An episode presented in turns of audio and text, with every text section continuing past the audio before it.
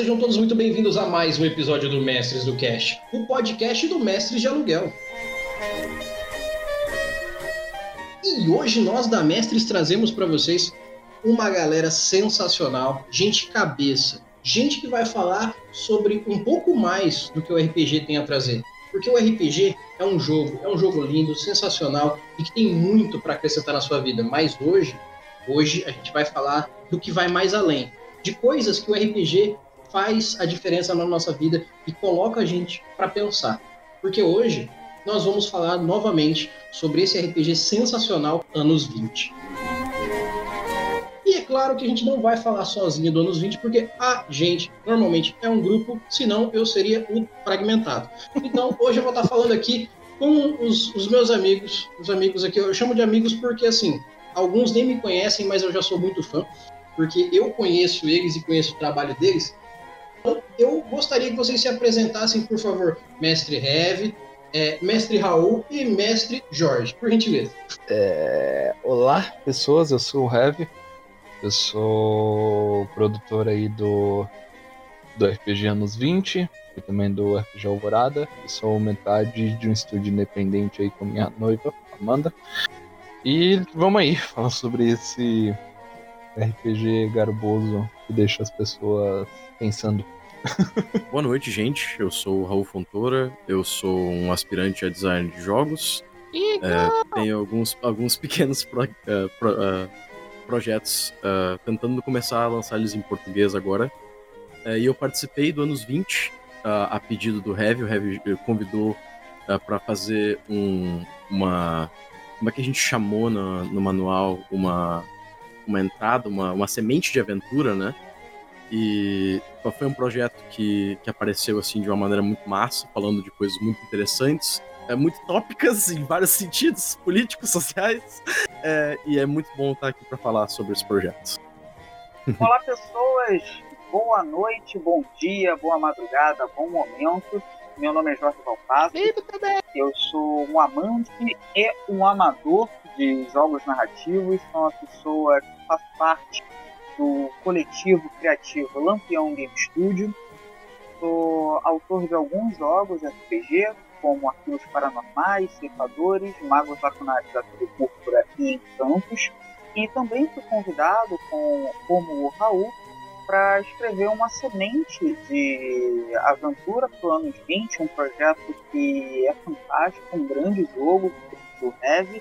E eu tive a honra também de fazer o texto da contracapa do, do manual, que acredito que simplesmente por esse texto né, ali da, da contracapa já demonstra a a relevância desse jogo e a importância de tudo que ele tem para gente conversar durante a noite, a madrugada, ou quando você estiver lavando a sua louça, ou quando você estiver fazendo as suas abdominais na sua casa durante a quarentena. Então é isso aí. Vamos trocar um pouquinho de ideia, porque estarei aqui com a minha cota de sotaque carioca falando chiado com esses amigos incríveis. Vamos nessa. Muito bom, muito bom. Gente, antes da gente começar aqui esse papo, então, eu vou fazer o nosso jabazinho, porque é parte do nosso podcast, não só porque a gente tem muita coisa para falar para vocês nesse pouquinho tempo inicial, mas porque ele faz diferença no nosso trabalho também. Então, o que, que eu posso dizer para vocês? Se vocês que estão acompanhando o nosso trabalho estão gostando do nosso conteúdo, estão achando legal a iniciativa, estão gostando do que a gente está proporcionando e trazendo, conversando com pessoas, trazendo RPG conteúdo sobre RPG, Fale pra gente qual que é a sua opinião. Fala pra gente que você tá gostando e principalmente o que você não tá gostando, porque isso faz diferença para que a gente melhore. Então, a gente tem uma caixa de e-mails aberta para que você mande isso pra gente. É só mandar para mestresdocast@gmail.com.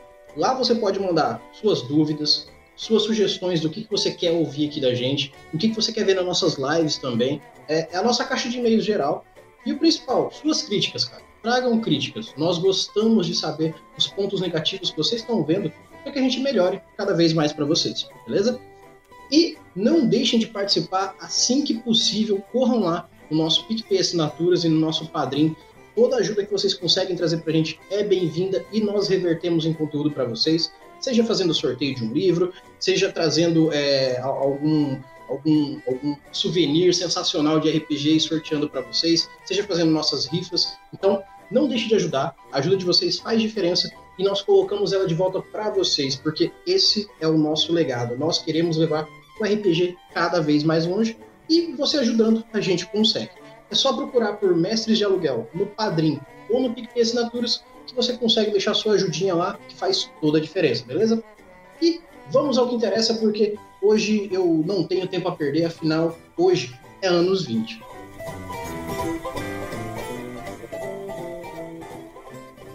Então, eu vou fazer o seguinte: hoje eu tenho pessoas que trabalham o RPG, que fazem do RPG, como nós da Mestres, um meio para levar várias palavras. Quando eu digo palavras, obviamente eu não estou dizendo sobre as palavras em si, mas sobre o que elas querem dizer de fato. Hoje eu tenho pessoas aqui que querem dizer muito com pequenos textos. E eu queria perguntar para vocês, é, para os três, assim, de início, fiquem à vontade para a ordem que vocês quiserem falar. É, quando o anos 20 saiu do campo da ideia e entrou no campo da ação, o que, que veio para vocês como um pensamento inicial de criação? Qual que era a força motriz de botar essa ideia para papel? Eu acho que a gente tem dois pontos aqui, né, e tal, porque essa resposta acho que vem mais da minha parte, né, com o criador da linha. E do. E é engraçado a gente pegar também, de perguntar pro pessoal quando foi a semente de aventura, porque é uma visão diferente, né? De eu colocando no papel o jogo e o pessoal pegando o jogo e tendo a ideia do que viver nesse jogo, né? Eu, eu acho que é uma visão interessante também, mas a gente abordar ali e tal. É... Eu não tenho vergonha de assumir que o anos 20 não era para ser, né? Ele tão denso, digamos assim, né? Como ele acabou sendo no final né? Foi mais uma pseudo necessidade na minha de querer jogar uma simulação, né, de Bioshock, que é um dos meus jogos favoritos na minha vida. Mas eu acho que é, é... a partir do momento que você começa a criar um pouquinho de, de, de conteúdo assim que tem um, um, viés a mais e até um propósito a mais, você não consegue tipo deixar isso tão fechado, né? Então o, o Anos 20 também veio nessa. E aí vem o ponto de estruturação a mais. Eu acho que até mesmo porque quando a gente vai jogar um jogo, né, se ele não tem um propósito definido, ele serve para qualquer coisa, logo ele é dispensável, né? Sim. Então, pelo menos a, a, a, é uma coisa que eu aprendi com, com o tempo, assim. Porque se ele não dá a proposta do que ele quer, se ele não tem uma vivência, se ele não tem uma experiência que seja única ali, por que, que você vai jogar ele? Exato. Então, foi uma juntura de duas coisas. E aí veio com aquele turbilhão que foi esse ano, né? Na verdade que tá sendo, mas que parece que fevereiro abriu o portal do inferno, né? E. Sim, basicamente. Foi para juntar as duas coisas, né? Ter essa simulação de vivência, quanto chamar as pessoas para pensarem um pouquinho da nossa realidade. E aí eu tentei traduzir isso mecanicamente pro jogo em si. Esse foi o, o scope inicial assim dele, do como foi para colocar ele ali e como foi para ele crescer. E, e, inclusive dá para ver isso e, e, quem pode me confirmar que é o Jorge, que ele acabou vendo a versão ultra beta, né, do, do anos 20. E eu lembro de um feedback dele que ele disse que a, a proposta do jogo não estava clara. E eu concordo muito, porque eu também precisava decidir o caminho que ele, que ele seguiria. Mas o caminho foi esse, né, de colocar esta chave de forma lúdica, né, que é, que é os jogos, para que as pessoas pudessem pensar na sua realidade e em como transformá-la também. Perfeito. Aí a gente já começa bem. A gente já começa bem, que já começa balizado, tocando no coração de cada um que estão ouvindo. Porque assim, é, eu, eu, eu, vou pedir para que o, o, Jorge continue baseado no que você está falando aí, mas quem ouviu o nosso áudio curso já sabia que a gente ia fazer esse papo aqui, sabendo que a ideia é a gente falar sobre muitas verdades aqui. Uh, Bem-vindo a 2020. É, eu queria eu queria aproveitar a, a fala do Rev que ele falou de coisas que eu, que eu considero muito importantes E até dando ali um passo atrás, claro que a gente começa a gravar o podcast com meio que um tom acima, né? Bem animado, bem alegre. E só que queria retornar alguns pontos que eu considero muito bacanas para pensar no que a gente está fazendo agora. A gente está aqui numa live na Twitch, gravando um podcast, e a gente está falando de uma determinada atividade, que é jogar. Jogar um jogo narrativo, um jogo que faz com que uma história emerja por meio de uma participação entre os jogadores que estão ali dedicando um certo tempo. E eu quero que todo mundo agora comece a pensar em determinadas camadas que se relacionam com o ato de jogar e que a gente começa a pensar também no que, que a gente está fazendo agora, inclusive você que está ouvindo o podcast, você está me emprestando alguns momentos da sua vida para que eu possa me expressar e você se abre a ouvir as minhas palavras. E quando você está jogando, você faz isso também a partir do momento que você está se abrindo àquela outra fala de outra pessoa que você constrói quando você faz a sua jogada antes mesmo de você jogar um dado, quando você se expressa por meio de uma personagem. Quando você está ali jogando um jogo, você está conversando com seus amigos, você está você tá levando a sua experiência de vida ao jogar, mas você também está conversando com todas as pessoas que tornaram aquele projeto possível. Por isso que o manual de RPG ele é uma obra que ela se completa quando está na mesa de jogo, online ou presencial. Então tudo isso tem um potencial poético muito forte. Quando uma pessoa fala que jogou um jogo meu, ou que escreveu uma aventura, ou que terminou de ler um manual e dar um feedback, isso faz com que essa pessoa esteja entrando em contato com uma determinada experiência, com uma determinada vivência, e quando se joga uma partida de qualquer jogo, é como se eu e a pessoa nos encontrássemos por meio daquele produto que faz com que uma história coletiva seja criada.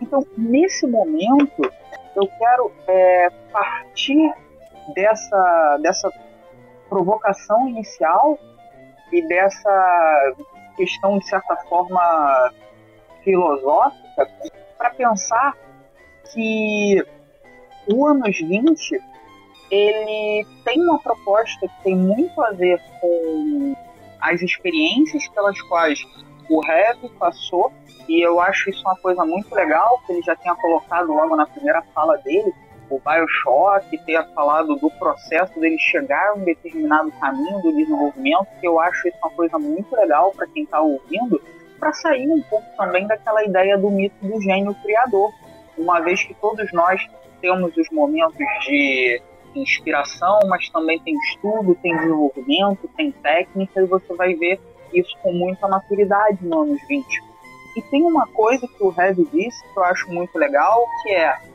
quem escreveu uma semente de aventura proporcionou uma visão distinta para com o jogo que ele construiu.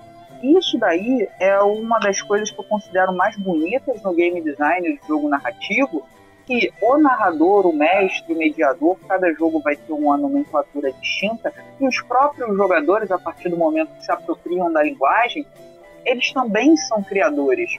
A partir do momento que eu estou fazendo uma aventura, que eu estou fazendo um cenário, que eu estou construindo o background do personagem, eu também sou um criador. Então, a partir do momento que até mesmo o autor do jogo sabe que a obra dele vai ser completada na mesa, a gente tem uma real partilha, uma troca. Eu acho que o, o, o escritor de RPG ele é alguém que é muito, eu não vou dizer dado, mas é uma pessoa que, é, tem que ter uma questão muito solidária, uma questão de muita entrega. E o, jogo de RPG tem muito isso, a, a ideia da gente estar ali partilhando. Talvez seja por isso que todos que estamos aqui né, gravando, Eli, Raul e o Rev, a gente acha o quão estranho é ter comportamento tóxico dentro da comunidade, né?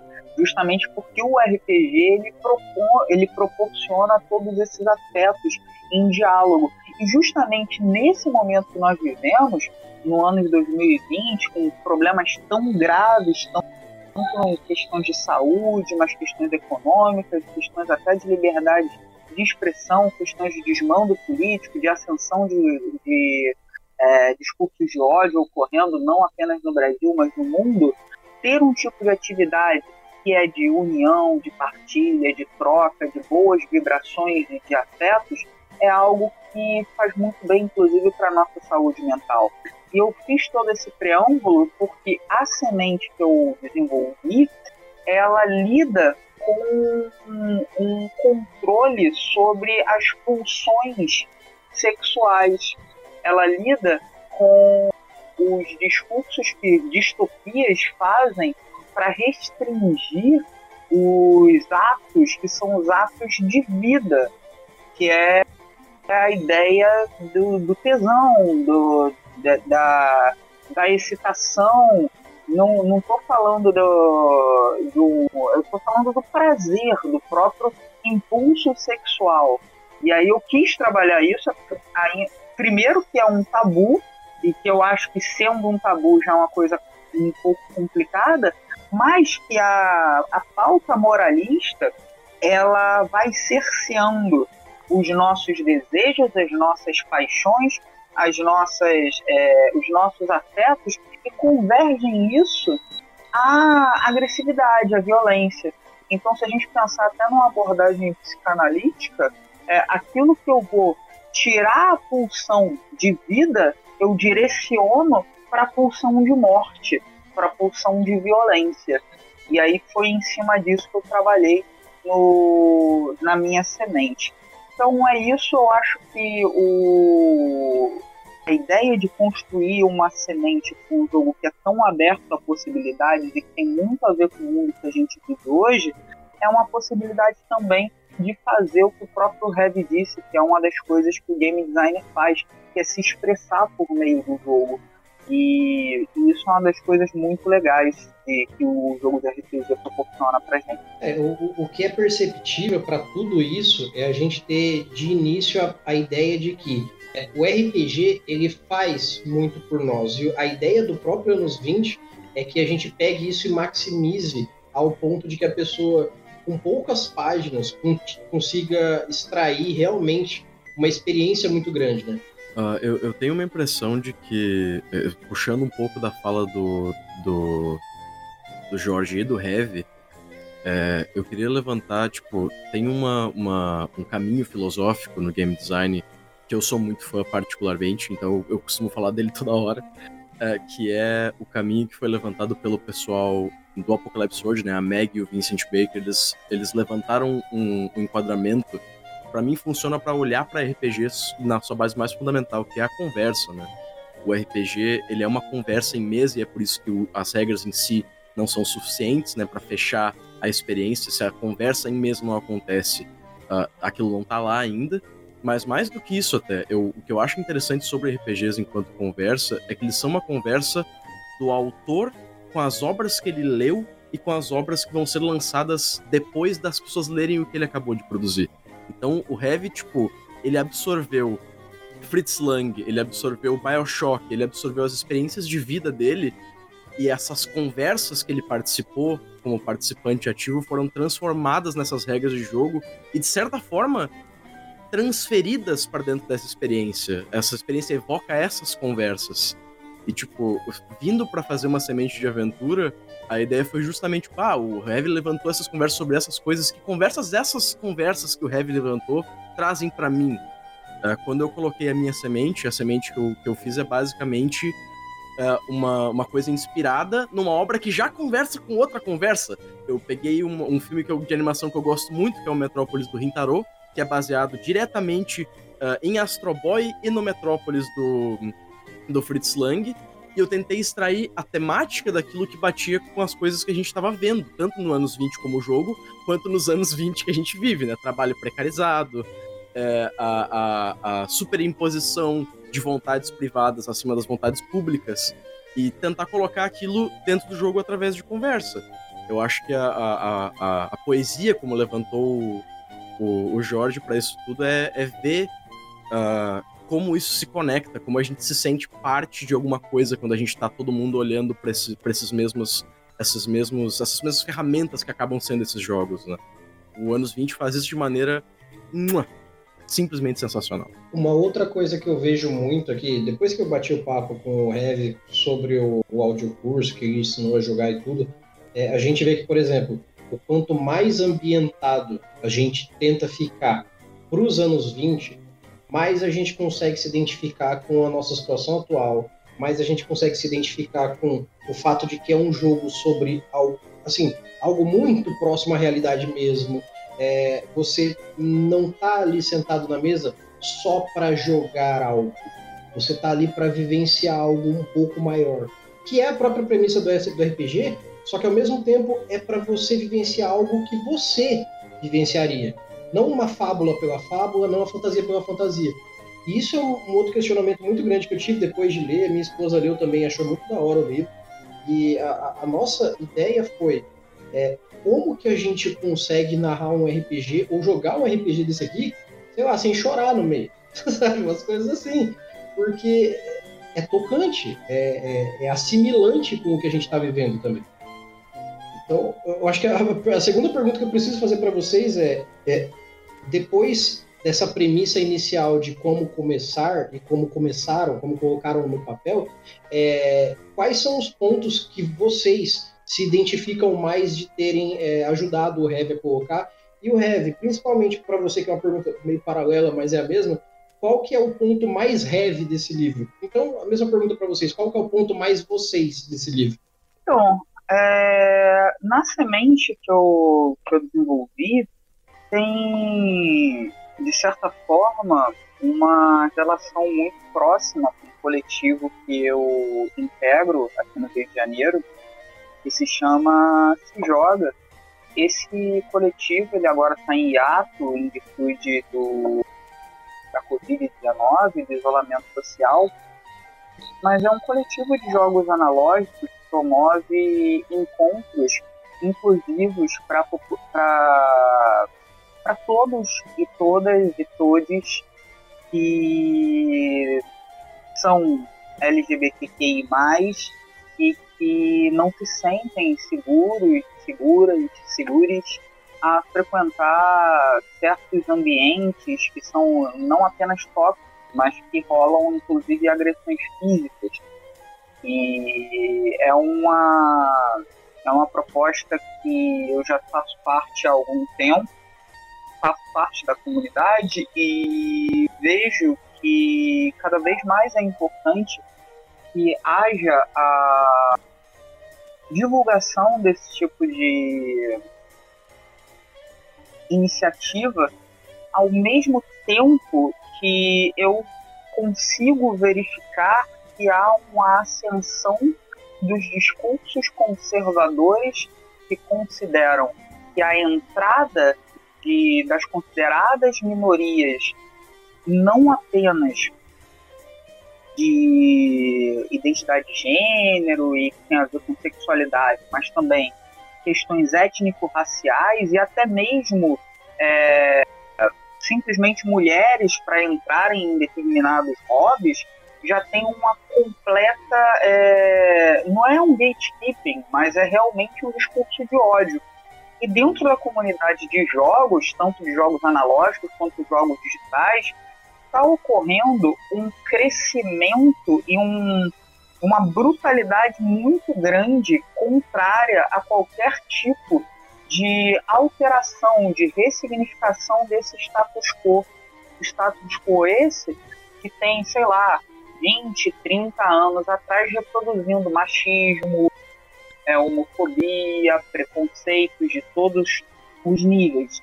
Então, essas questões que me atravessam, tanto por ser como o, o Heavy, um autor negro, mas também em virtude das questões em torno da minha presença no se joga, me fizeram pensar que o anos 20 possibilitaria a construção de um tipo de experiência que é uma experiência que colocasse a questão da libido como algo norteador de conflitos e de tentativas de controle e repressão.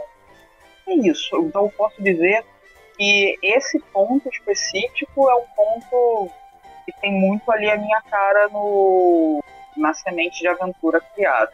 E eu agradeço ao, ao Heavy não apenas pelo convite, mas por proporcionar um, um jogo que dê tantas possibilidades, inclusive, de uma catarse, né?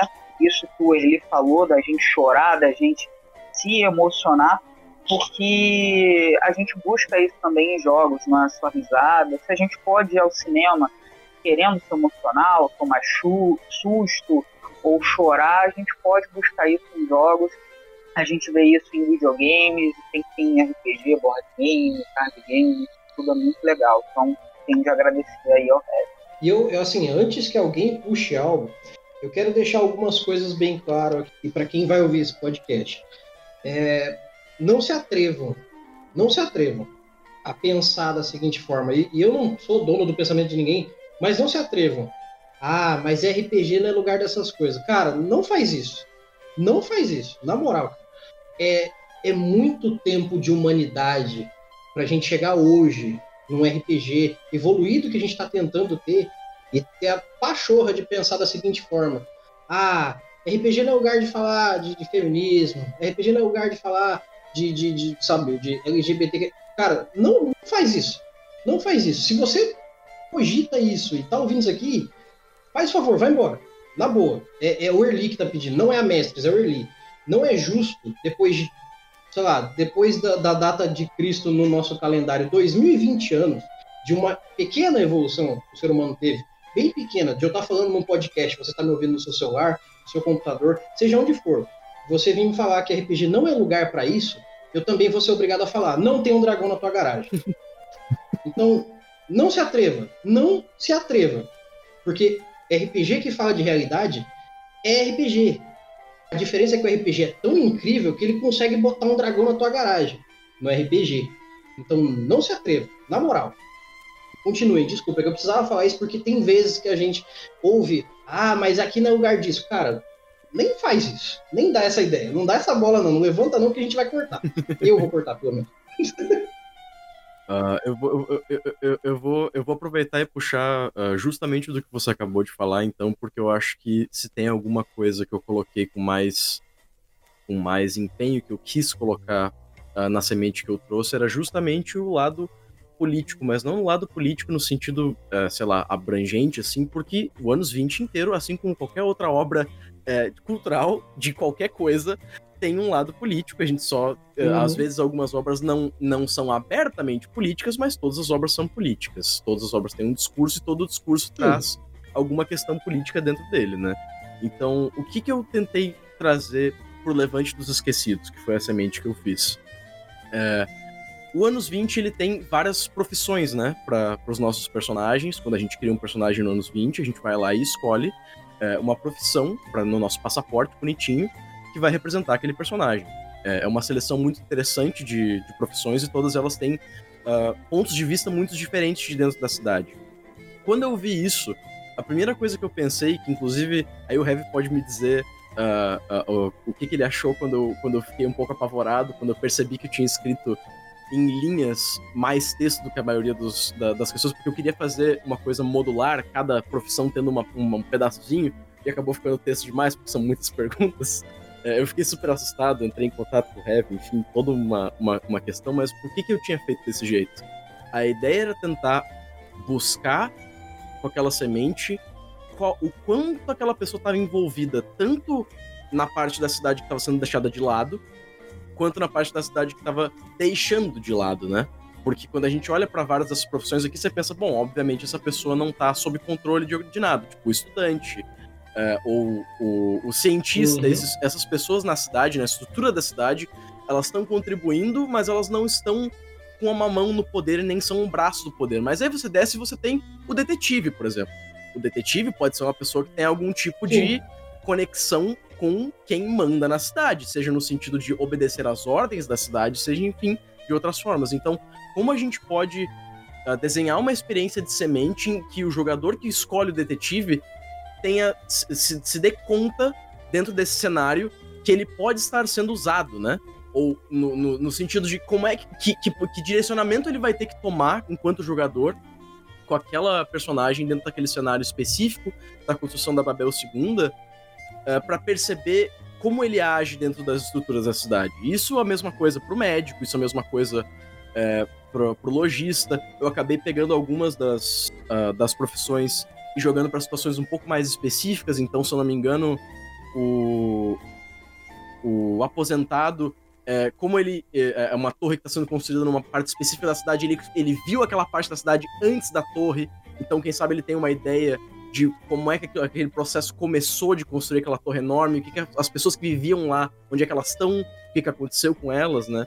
Todo esse, todo esse processo de mudar uma cidade é, no poder nas mãos de alguém que está mudando a cidade, e aí talvez, é, no caso específico desse cenário, em casos muito específicos que acontecem todos os dias no Brasil, ainda mais no meio de uma pandemia, por mais impressionante que possa ser, de pessoas que são deslocadas dos espaços de vida em nome é, de algum, né, de alguma pretensão de lucro ou de alguma pretensão de usar o espaço para alguma coisa completamente privada, o que, que isso causa numa cidade? O que acontece com essas pessoas, né?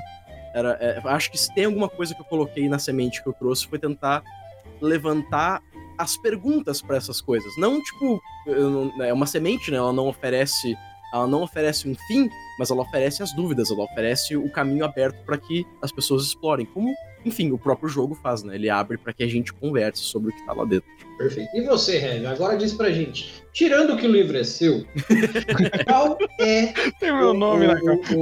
É, não, tirando que tá escrito seu nome aqui, e esse carinha dançando aqui é você, tirando tudo isso Sim, é, é porque realmente é, esse é o ponto essencial mesmo que eu, que eu gostaria que você dissesse. É, em, em, que momentos do livro eu sei que é o Eve aqui? Qual é o seu pedaço de coração aqui dentro? No choro do final. Não, brincadeira.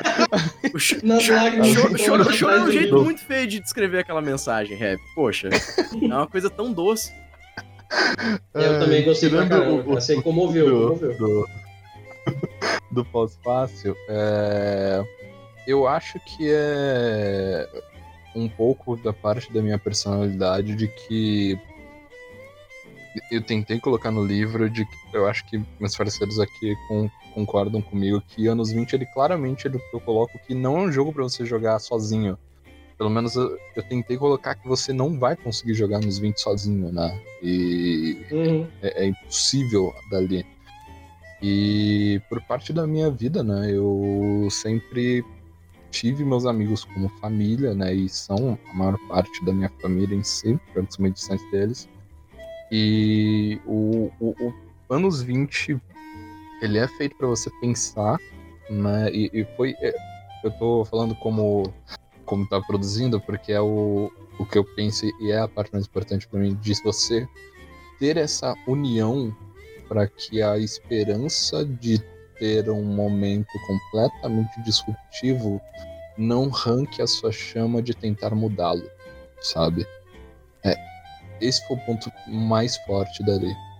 A gente como grupo, nós como jogadores que estamos ali e nós como humanidade, nós como cidadãos, de ser uma forma de que tá, a gente entende que a gente tem as limitações, a gente entende que a gente tem os problemas, e que eles estão inerentes a nós, né? A gente não pode ignorá-los, como no jogo também você não pode ignorar os problemas que você tem dali, mas de que eles não vão apagar a chama de que você tem a possibilidade de mudança. Você só precisa que essa união aconteça. Se, se não fosse assim, eu, eu posso garantir para vocês que eu não teria interesse porque do RPG mais simples que eu já peguei até hoje, que foi realmente um RPG de uma página e era menos de meia página, né? Era só um sisteminha basiquíssimo de rolagem de dados e interpretação simples. Ao sistema mais chato que eu já peguei na minha mão até hoje, que eu sei que nem todo mundo acha isso, é... mas eu acho que GURPS é grande demais. assim, vai de cada um. É... Sempre, se você consegue é, extrair essa intenção da pessoa que se propôs a escrever o sistema, você consegue alcançar um pouco mais, pelo menos ao meu ver. Eu, eu tenho certeza que se eu conseguisse. Eu não sou nem fluente em inglês, então esse papo seria muito mais difícil. Mas se eu conseguisse sentar é, 10 minutos para escrever, para conversar com o HP Lovecraft quando ele era vivo, com qualquer outro produtor de uma narrativa que fosse forte o suficiente, sei lá, o Tolkien, quando era vivo, e, e conseguisse abstrair dessa forma qual é a intenção do que você quis dizer, qual que é o seu pedaço, é, eu tenho certeza que quando eu fosse passar para alguém o conhecimento, eu teria não só mais propriedade, mas como eu teria a ponta certa da flecha passar para frente esse conhecimento, sabe? Então, é, acho que é, é, por isso até que eu falei pro, pro Red que eu queria bater esse papo meio cabeça sobre anos 20. Anos 20 não tem como não bater um papo cabeça sobre ele. Ele vai botar você para pensar, ele vai botar você para repensar, o que é muito importante, e ele vai te botar para olhar para os lados.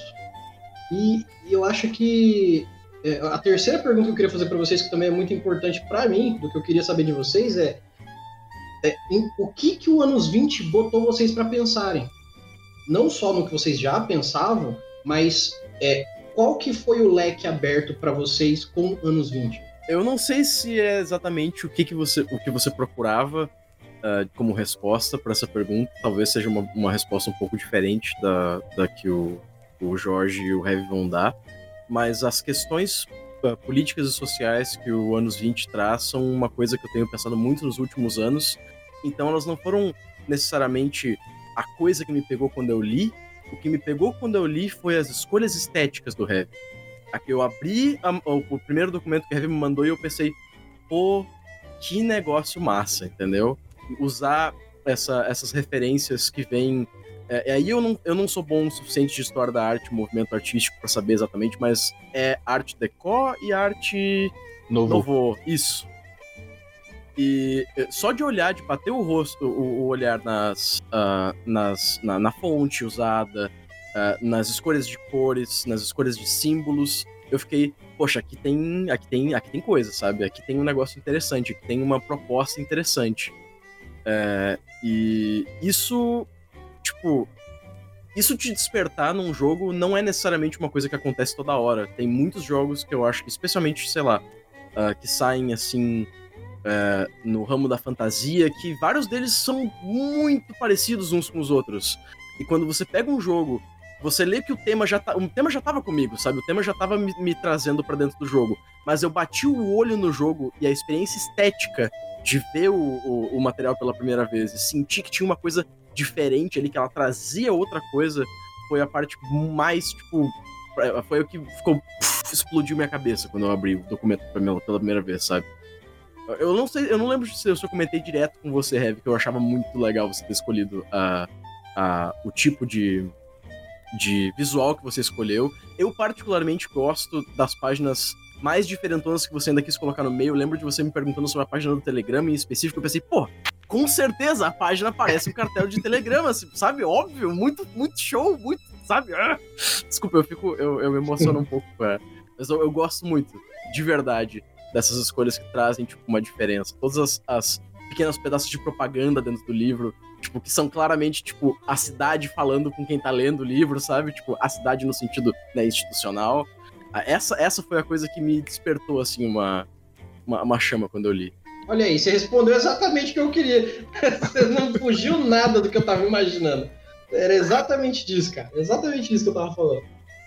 Digamos assim, quando eu fui construir, né, todo esse, esse panorama e todo esse tipo de, de conteúdo assim, eu acho que a coisa que eu, que eu mais quis foi tentar trazer um pouco para a realidade fictícia, digamos assim, sabe? É um pouquinho paradoxal, talvez, esse quesito.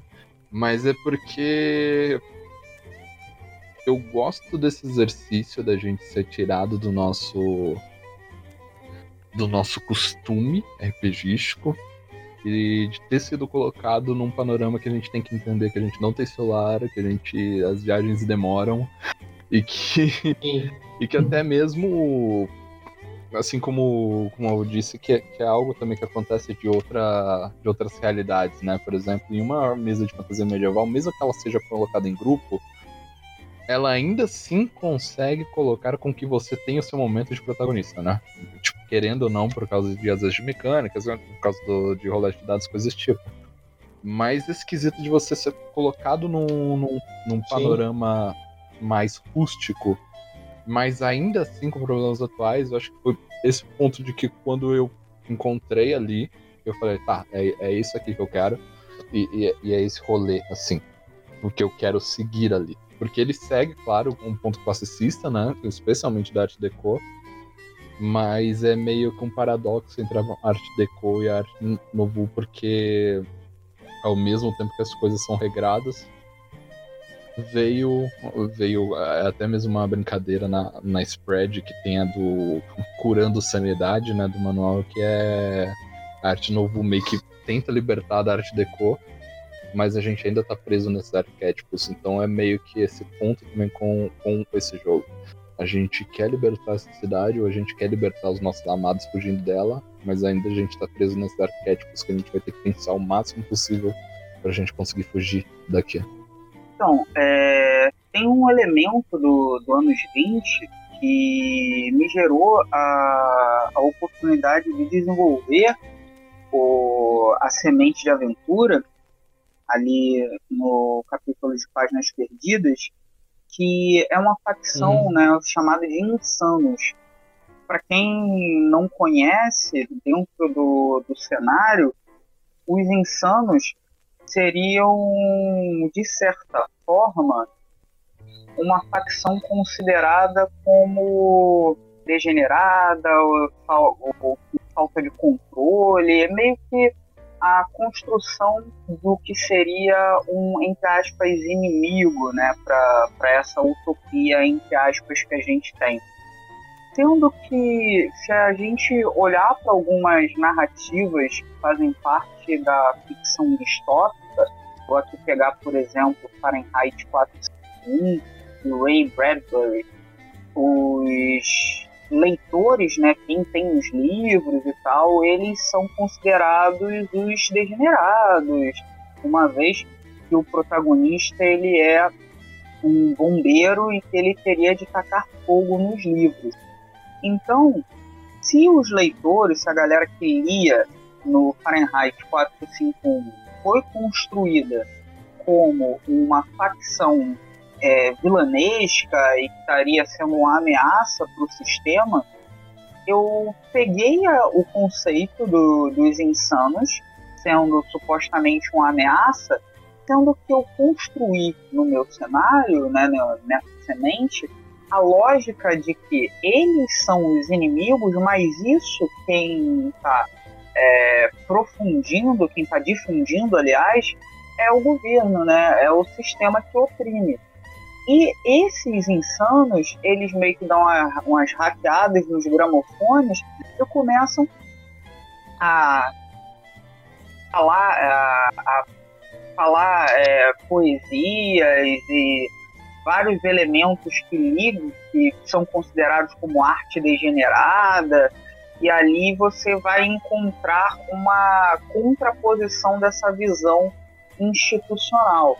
Então eu acho interessante que o, o anos 20, por meio dessa facção, ela faz a gente poder pensar que o próprio posicionamento, tanto da, das ocupações, né, das profissões, como o mundo que é apresentado a você, não é apresentado por alguém que é neutro, é apresentado por uma versão oficial e por quem controla essa versão oficial. Você, inclusive, pode rasurar no meio das suas campanhas e problematizá-las.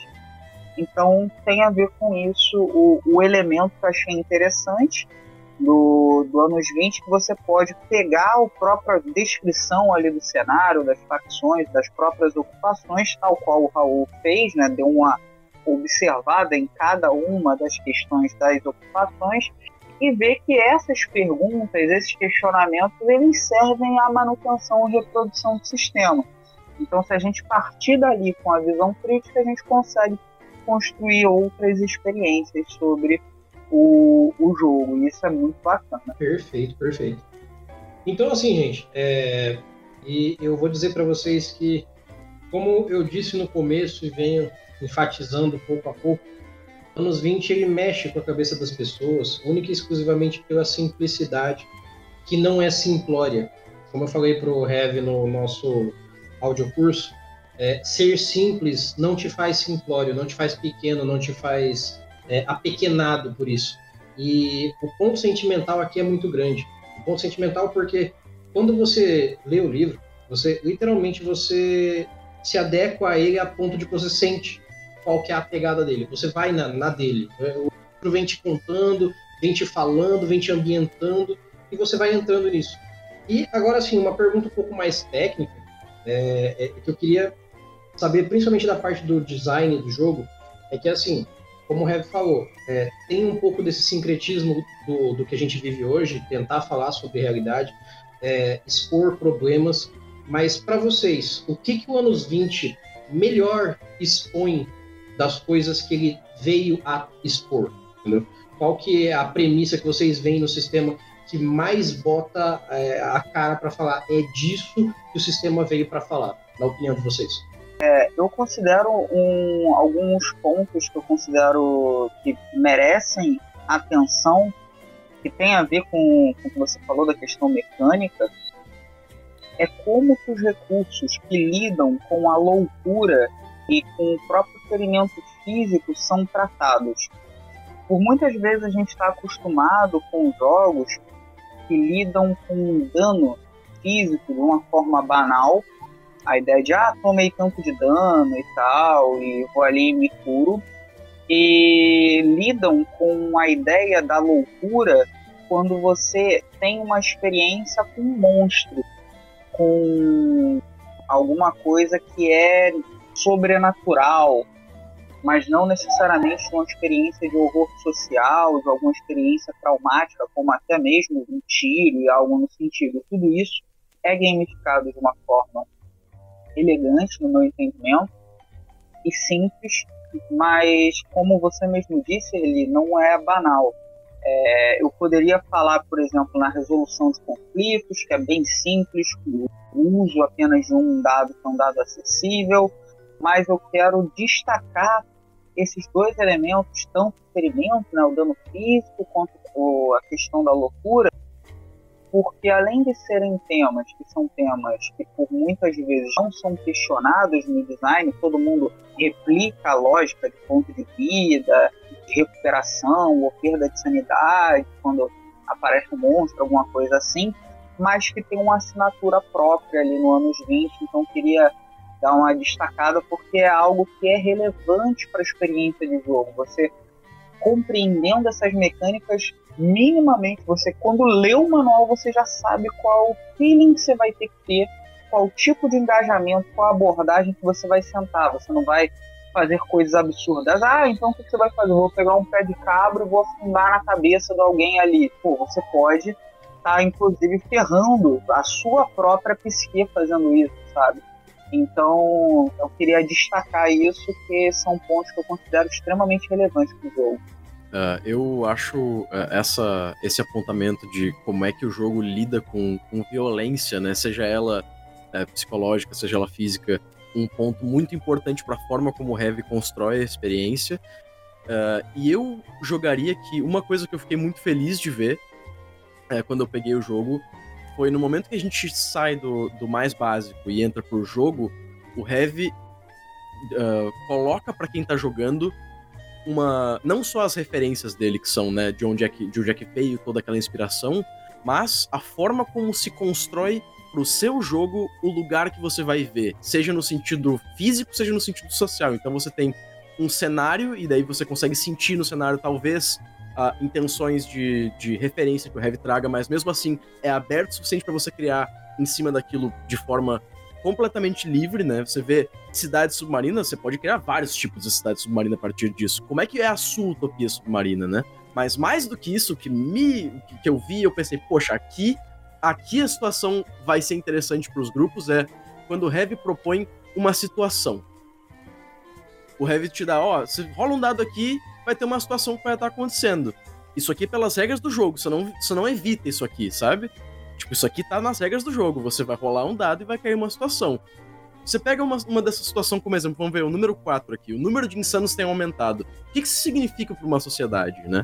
Quando você pega, por exemplo, se você pegar essa rolagem usando a febre T, o que, que significa dentro do jogo? Tá rolando um começo de revolução, tá rolando, né? Tem todo uma, um desdobramento disso dentro do grupo que tá jogando com aquelas regras. Então, tipo, ver essa, essa criação do espaço compartilhado da, da, da temática do jogo nas regras, para mim é muito importante. Ver isso colocado, uh, que cai dentro da mesa, porque às vezes o pessoal, né, tipo, a coisa do. Uh, eu tinha um, uma galera na timeline há pouco tempo falando sobre sessão zero de novo, e esse tipo de coisa é importante. Eu acho muito bom quando os jogos mecanicamente trazem isso.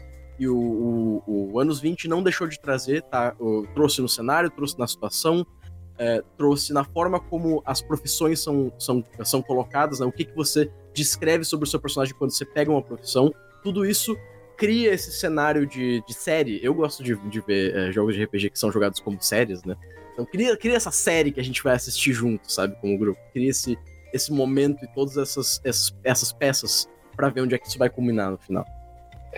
Eu acho que talvez o que mais cativa, assim, eu, eu, vou dizer de experiências mestrando, né? Porque eu olhar para o meu próprio jogo, eu acho que fica meio estranho essa colocação.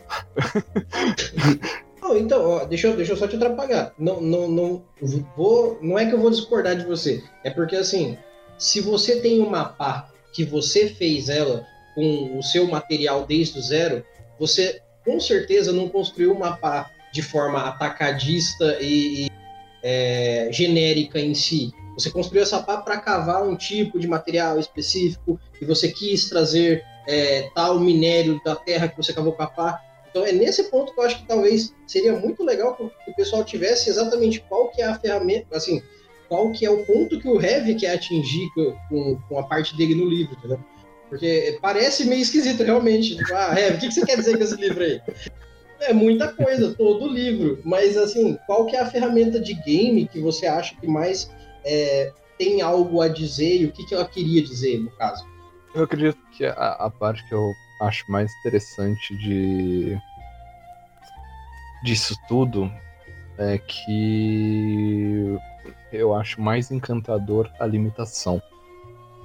Né, anos 20 ele é limitado em todos os seus recursos e tudo mais, e é a coisa que eu mais gosto de enxergar em todo o, as sessões, em todo mundo que tá, tá jogando ali, ou que foi. Eu acho que até mesmo para Acho que vocês vão me falar, né? O Jorge e o, e o Raul, que é.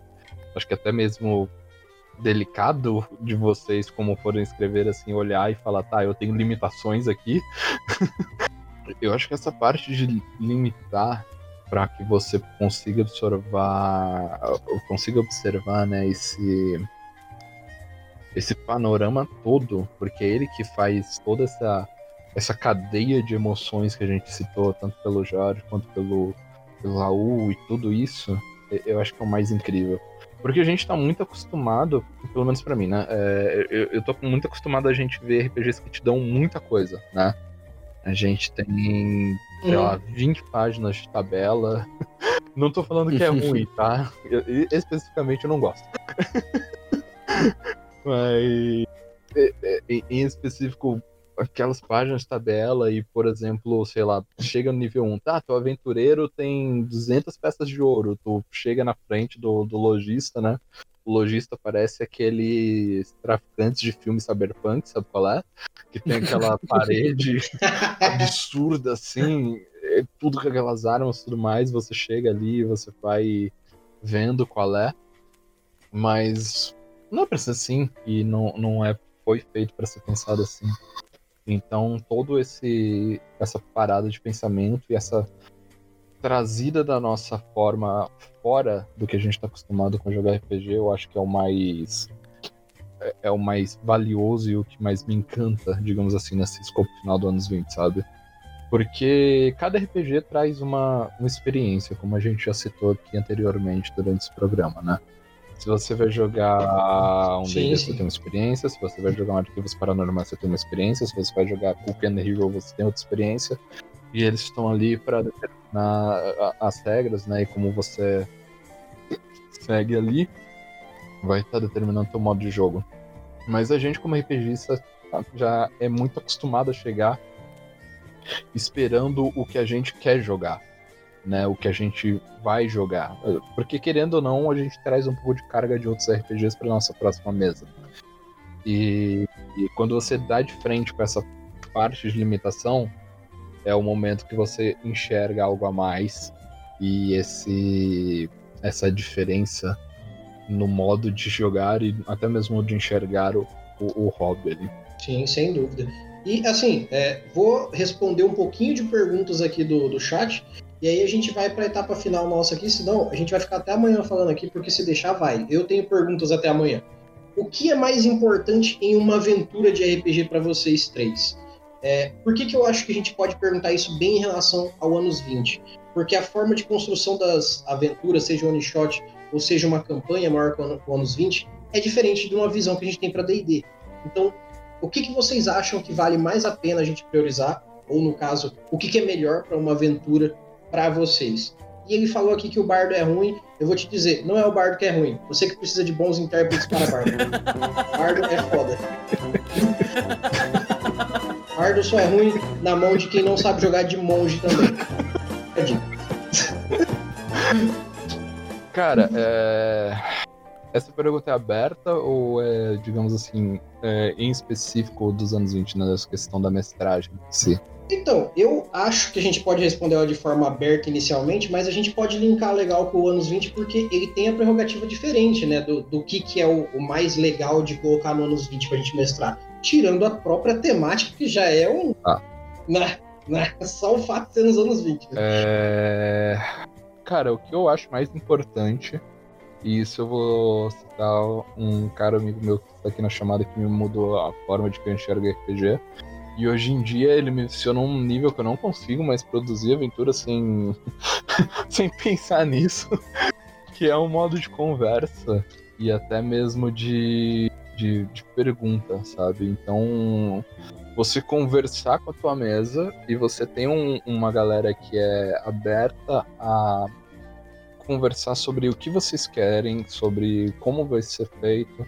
Né, ele colocou aqui que pro, pro anos 20 mesmo, no manual a gente dá algumas perguntas uhum. que elas são feitas, parecem muito bobas, sabe? Por exemplo, ah, qual vai ser a moeda do cenário, sabe? Sim. É, é algo razoavelmente bobo, uhum mas foi feito para que vocês também tenham aquele ponto de pensar em grupo, porque às vezes a gente tem esse ponto no RPG de coloca, né, ah, jogador contra mestre, né, aquele dilema clássico do RPG e tal. É. Mas não é, é é feito para vocês dois, para vocês dois, né? O, é, o jogador e o grupo, né? São duas pessoas. para que esses dois grupos estejam em conjunto criando ali então, é, eu diria que assim como não é para ser uma boa sessão de RPG, é, a conversa, as perguntas e mais especificamente as respostas são excepcionalmente importantes para que a coisa flua bem. Uma outra coisa que eu acho que é, que é fundamental, além da, da questão da conversa, e aí vale muito uma, um elemento que é bem bacana no anos 20, que é o que, que o jogo te recompensa. Faz parte de uma tradição em torno do game design de jogos narrativos pensar em algumas perguntas que são perguntas geradoras.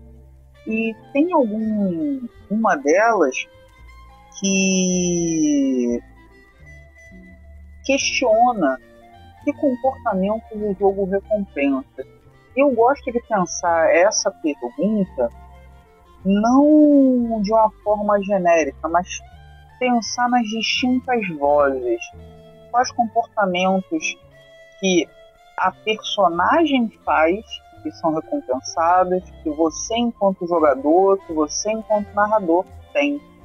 Então, meio que dando uma rasurada no, no círculo lúdico, é, pensar no que que o anos 20, enquanto é jogado, te recompensa, recompensa a sua personagem, recompensa a evolução dessa história coletiva criada por meio do jogo, que o, quais são as recompensas acho que é um tipo de abordagem muito legal, inclusive para você que está aí já comprando o seu manual, ficar atento durante a própria leitura.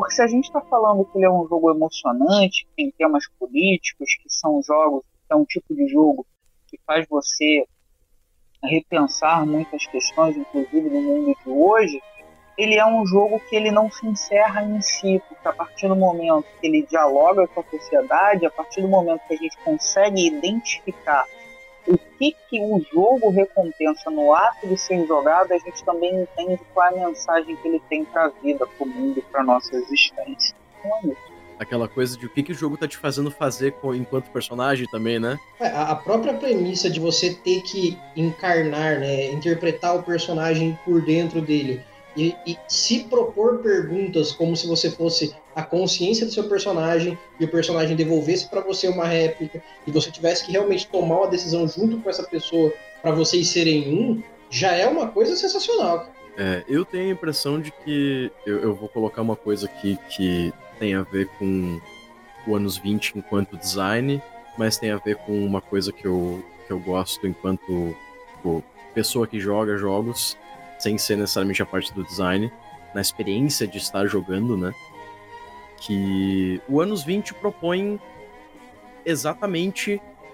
Não, não exatamente no sentido de muito fechado, mas exatamente no sentido de com intenção, que é uma coisa que o Heavy já estava trazendo, né? o, quais são as limitações, né? Qual é o desenho que o Heavy fez para aquele jogo, de forma que a gente uh, trabalhe, que a gente uh, se manifeste dentro dele. Uma parte desse desenho é justamente separar para o arquivo do guia exatamente o que o arquivo do guia tem que fazer. Eu acho que isso, enquanto criação de sistema, é quase que fundamental se você tem uma, uma separação de papéis, né? Se você tem uh, uh, um, jogadores de um lado e narrador do outro, de qualquer que seja o nome do narrador, seja, seja o guia da cidade, seja uh, o, o Dungeon Master, enfim, você ter instruções específicas de como é que você faz com que essa pessoa interaja com o jogo para criar a experiência na mesa, isso é muito importante. Isso cria a aventura em si, sabe? Uh, se, se, tem alguma coisa que é que eu acho fundamental em jogos que tem essa separação entre, entre narrador e, e o restante dos jogadores, o restante do elenco, essas instruções são a parte que uh, dá uh, o modo como a pessoa que vai jogar o jogo uh, traz ele para outras pessoas, né? Como você introduz outras pessoas a essa conversa, né? O próprio jogo, claro, como diria o Vincent Baker lá no, no, no no Dogs in the Vineyard, seria maravilhoso se todas as mesas que a gente jogasse com todo mundo, todas as outras pessoas que estão sentadas com você na mesa sempre leram o livro completo. Mas infelizmente a realidade normalmente não é essa. É. então é muito, sim, é muito sim. bom ver uh, uh, uh, no anos 20 a preocupação de estabelecer para a pessoa que está tá jogando o que, que ela precisa fazer para trazer isso para as pessoas, né? Estabelecer as regras que você vai usar para trazer isso para a mesa. E não só isso também, né? a forma como o próprio. Acho que aí vai além de trazer como, como o jogo uh, traz é, para quem vai narrar, mas trazer para quem tá lendo. Eu acho que eu já vi isso no Alvorada e eu vou trazer isso de novo aqui, mesmo que seja um pouco tangencial a conversa. Eu acho que o Heavy escreve de uma maneira muito doce quando ele escreve diretamente pro leitor nos jogos dele. É sempre uma coisa que eu acho que foi um ponto forte desde a primeira coisa que eu li o Heavy uh, tendo escrito, sabe? e aparece muito no anos 20. A gente chegou a comentar antes da, da carta final, né? Mas a, a coisa em si que fica para mim é que é um respiro no caos. É tipo, de verdade, tipo, ler a, a mensagem e ler a intenção de trazer isso pra mesa, colocado em regras, é um pouco uma, uma coisa que dá um, um suspiro de alívio. Eu acho que isso é, é importante para um jogo como esse. O, a forma como você conversa com o público sobre é, o que você está tratando, né? Exatamente, cara, exatamente. Então, gente, para a gente não se delongar demais aqui, como eu disse, para mim tem pergunta até amanhã cedo. Porém, eu acho que esse papo um só não dá, mesmo porque a gente pode abranger de formas diferentes. Então, eu acho que esse primeiro papo inicial para a gente falar um pouco sobre a parte sentimental, a parte filosófica, para a gente abrir o leque de anos 20 e suas possibilidades, é, já foi um bom começo até aqui.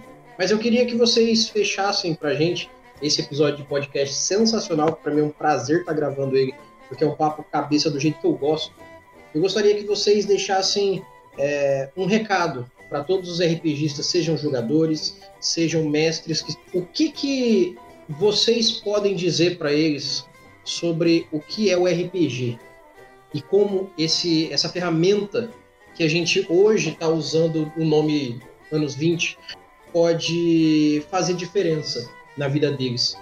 Porque é uma das prerrogativas nossas aqui da Mestres falar que RPG faz diferença, RPG é mais que um jogo, RPG é muita coisa, beleza. Mas eu falando pode parecer um pouco bobo, pode ser, pode ser repetitivo, pode não ter a profundidade. Só que vocês são parte de um RPG, o anos 20 no caso, é, e outros trabalhos que vocês têm, que tem é, uma premissa muito forte a ensinar para as pessoas. Então, para a gente fechar hoje aqui, o que eu quero pedir para vocês é o que, é RPG para vocês e como que a galera pode botar a vida delas para melhorar com RPG.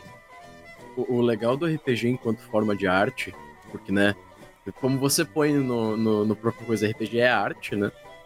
É, é, é, é, mais do que só jogo por jogo. Não, não, que, não que eu não acho que nenhum jogo seja jogo por jogo, eu tenho a impressão de que a esmagadora maioria de todos os jogos tem algo para nos trazer, eu sou muito fã de jogos.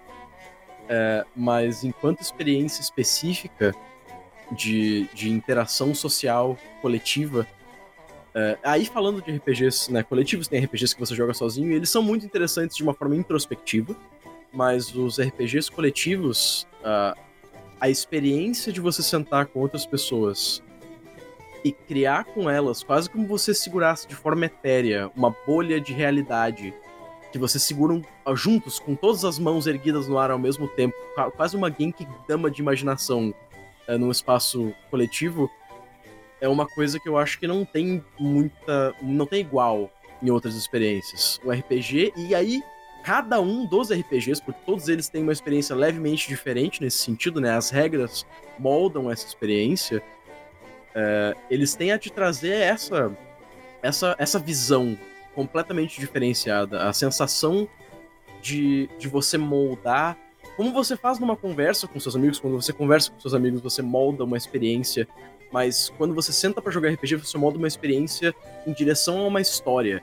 E quando você faz isso pela primeira vez, eu lembro até hoje, quando eu sentei para jogar RPG, é, e eu vi uma história acontecendo que só existia enquanto a gente estava falando. Isso é uma experiência completamente ela é, ela é surreal. E se você pegar o anos 20, você vai conseguir ver uma experiência como essa, surreal, de criação de uma, de uma, de uma outra realidade na sua frente, que tem paralelos com a sua realidade que podem fazer você ficar pensando sobre ela de outras formas. Eu acho que talvez seja a melhor coisa que eu posso pensar para. Então, acho que a minha primeira fala foi de certa forma meio filosófica e eu sou meio que o palestrinha das humanas, né, o cara que gosta aí de história, filosofia e tal. E a gente tem falado muito sobre o conceito experiência, né? E a gente dificilmente qualifica esse conceito e analisa ele. Em algumas tradições filosóficas, a gente tem um conceito de, de experiência atrelada ao de fenômeno. E o fenômeno ele só acontece enquanto está acontecendo. E a experiência é, uma, é um conceito né, que etimologicamente vem do, do latim e que tem o mesmo radical, radical perere, que é o mesmo radical que gera o perículo, é o perigo. E seria uma experiência você pôr-se em perigo voluntariamente, né? Ter experiência, ser aberto àquilo que te tira do controle. E eu quero resgatar um pouco disso, pensando também em outro conceito, né, que vem do lúdico, né, E se a gente olhar novamente para a etimologia, vai chegar a, também ao latim e ao radical que cria o conceito de ilusão. A gente tem no mundo de hoje um mundo tomado pela racionalidade técnica da modernidade fordista, pós-fordista, capitalista, é, uma visão que o lúdico ele o espaço do ócio, o espaço da imaginação, da criatividade e a própria ideia de pôr-se em perigo, tudo isso né, é algo visto como negativo. Você não produz, você não é um homo faber, você não está ali sendo eficiente, você não está criando algo para uma determinada função você não está trabalhando. E quando você senta voluntariamente para jogar com seus amigos ou sozinho, expressar poeticamente por meio de uma linguagem lúdica, que é o RPG, um jogo narrativo, você está questionando a sua existência enquanto apenas um, uma peça de uma grande engrenagem. Você está partilhando afetos e construindo construindo narrativas e dando sentido à sua existência para além da função que o universo capitalista te coloca. Você se desaliena, você cria algo junto, você se expressa, você se emociona, você se coloca no lugar do outro, você exercita a sua empatia. E talvez sendo um pouco provocador, eu, como um amante da ludologia e dos jogos, eu não digo que o jogo de RPG ele é algo além dos jogos. Ele é poderoso porque ele é somente e apenas um jogo. E se colocar em jogo talvez seja uma das formas da gente ressignificar a nossa vida. Vamos lá, cara, eu digo o seguinte, né? Tudo na nossa vida é um aprendizado além de claramente, né, mesmo não ser dito, é um ato político e eu acredito que a política não é só esse ponto que a gente conhece, mas eu acredito numa frase de Agostinho que ele dizia que a política, não, Agostinho não, desculpa, perdão, é de Confúcio que ele dizia que a política é o ato de unir pessoas entre si. E isso é um ponto muito bonito, né? União. Cara, como é bonito a gente ouvir união em um tempo onde a desunião é pregada e onde vilões são idolatrados e os heróis são tratados como lixos, né? Então, eu acredito que tipo o RPG ele é uma das melhores formas lúdicas da gente poder ensinar as pessoas, sabe? É tem muita gente que não gosta, né, do, do quesito de jogos para ensinar, né? mas eu gosto muito desse exercício. Eu acho que também por um pouco do meu background de, de, que eu tive já de teatro na vida, de onde a gente encarar a realidade por uns por olhos que não são nossos, né? A gente tem em tantos lugares isso, a gente tem cinema, a gente tem música, a gente tem em, na vertente eletrônica dos jogos, a gente tem peças de teatro, a gente tem seriados. E eu acredito que o RPG é a forma melhor interativa né, e lúdica para que a gente possa entrar nisso e começar a pensar na nossa vida. E mais do que isso, não só pensar sobre a nossa vida, porque a gente pode ter alguns pontos no RPG solo que a gente vai aprender a ter experiências maravilhosas por dentro de nós mesmos né? Como por exemplo, eu posso citar aqui de cabeça Amigo Dragão do Coisinha Verde, que é um RPG lindo para falar sobre autismo, né? O RPG ele é uma forma da gente baixar nossas defesas e por meio de uma forma lúdica a gente aprender sobre temas que muitas vezes seriam difíceis para nós ou até mesmo tirar o que entre aspas, né, é, são os nossos demônios para que eles sejam exorcizados ou melhor compreendidos para que nós possamos tratá-los ou sermos pessoas melhores. Então, os nossos medos, as nossas inseguranças, as nossas formas de pensar o mundo, tudo isso dentro de um laboratório lúdico e de grupo que a gente pode encontrar, né? Então, o RPG para mim é esse laboratório conjunto onde ninguém é melhor que ninguém, mas a gente tá junto para que cada um pegue a mão do outro e a gente viva uma experiência para que juntos a gente cresça de algum modo. Ai, cara, eu vou, eu vou dizer uma coisa para vocês, cara. Eu. Primeiro, eu não tava tão preparado pra isso aqui, não. Não tava. não tava. Eu, eu acordei na moral hoje, sabe? Eu acordei, bati um rango, estudei, eu, eu li de novo. Eu li hoje, sem sacanagem, eu li hoje de novo, anos 20. E toda vez que eu vou fazer uma, um conteúdo sobre o RPG, eu vou lá e me preparo, dou uma lida antes. Pelo menos o máximo que eu consigo. Só que assim, é, o que eu acho mais legal aqui pra gente fechar esse papo, é, que também é a minha opinião do que é, eu tirei do anos 20 e o que eu posso colocar para vocês do qual que é a minha visão pessoal do que é RPG e o que, que ele traz de bom pra gente, é que assim, você pode estar tá no fim, seja ele qual for, pode ser o fim da vida, pode ser o fim da esperança, você pode estar tá num fim, não vou dizer o fim, mas num fim. E por mais incrível que pareça, por mais bobo que você tente acreditar que o RPG é por ser só um jogo, ele tem a capacidade, como o Heavy falou, de unir pessoas. Então, você imagina que numa situação onde você se sente no fim, quando uma outra pessoa aparece, esse fim acaba. Porque você não está mais na instância, na situação, no fato do fim.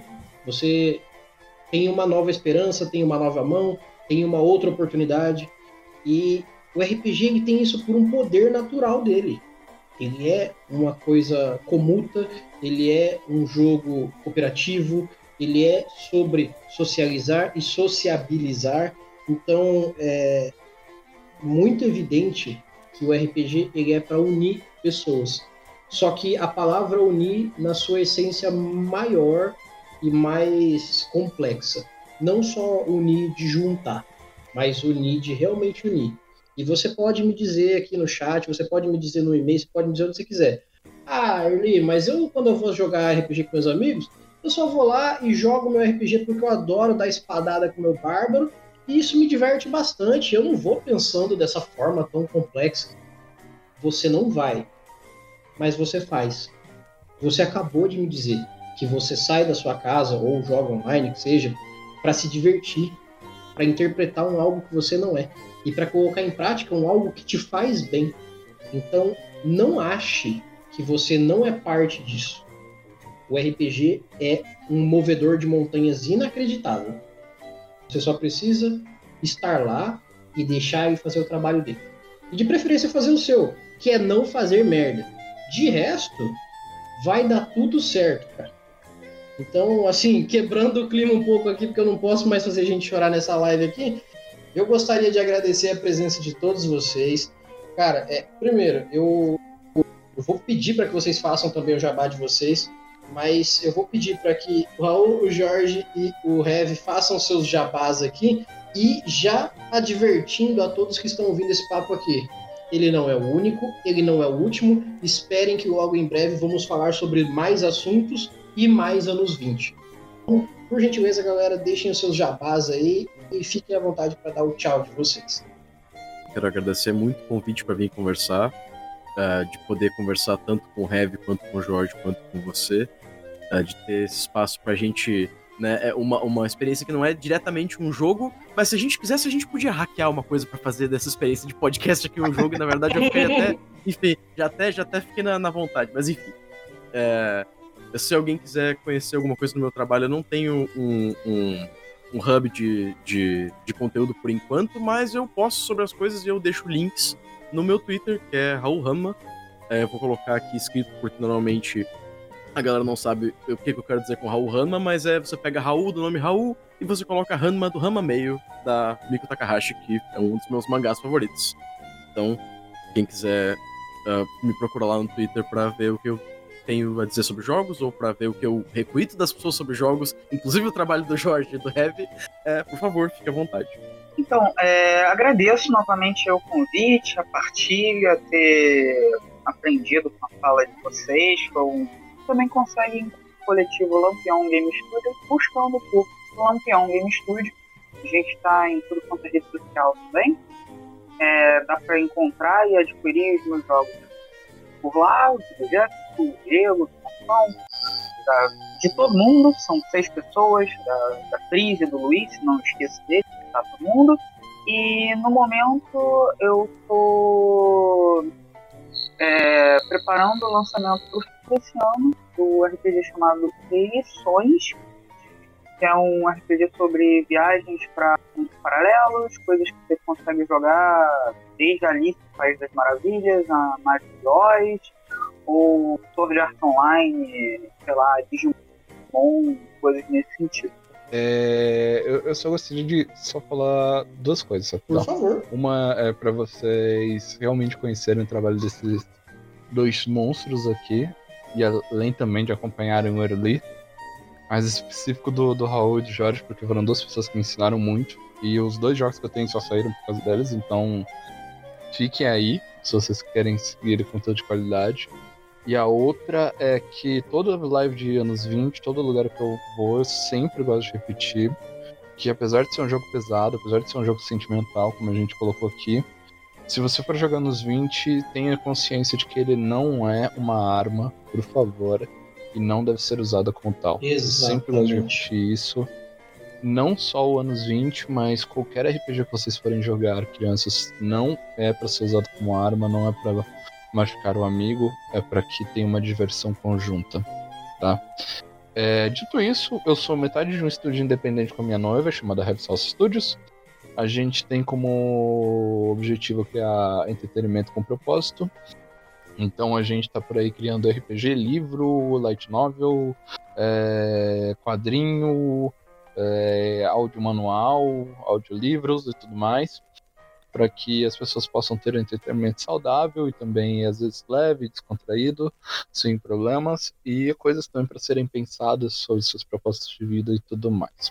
Vocês encontram a gente nos nossos sites ou no facebook.com/barra Heavy and Salsa ou no Instagram, arroba Heavy e Salsa, e nos nossos twitters particulares, Heavy Underline 777 e arroba Amanda Salsinha. A gente tá por lá falando sobre os nossos conteúdos, especificamente no meu, dando muita RT em arte bonita, arranjando umas tretas sem querer e falando de wrestling. E veja bem, quem se propõe a falar de wrestling, cara, já tá muito certo. Entendeu?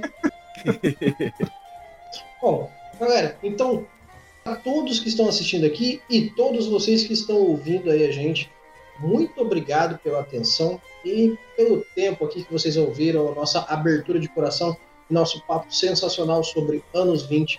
Eu novamente agradeço aos participantes aqui, que são pessoas sensacionais e que, obviamente, não é o único papo deles. O Rev já está no terceiro aqui, vai ter muito papo por aí.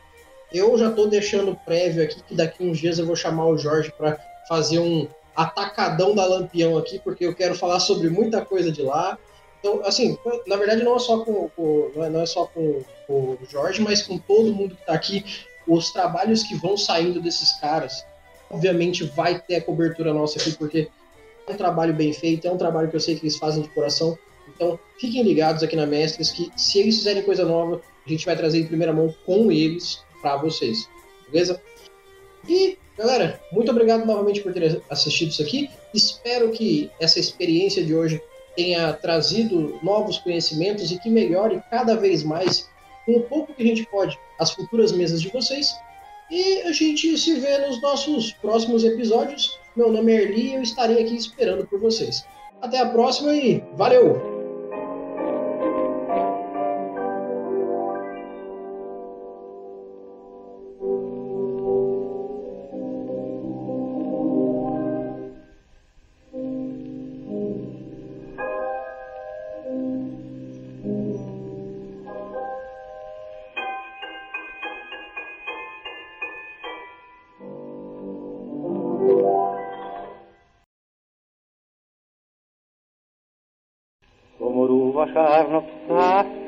Fehér virággal.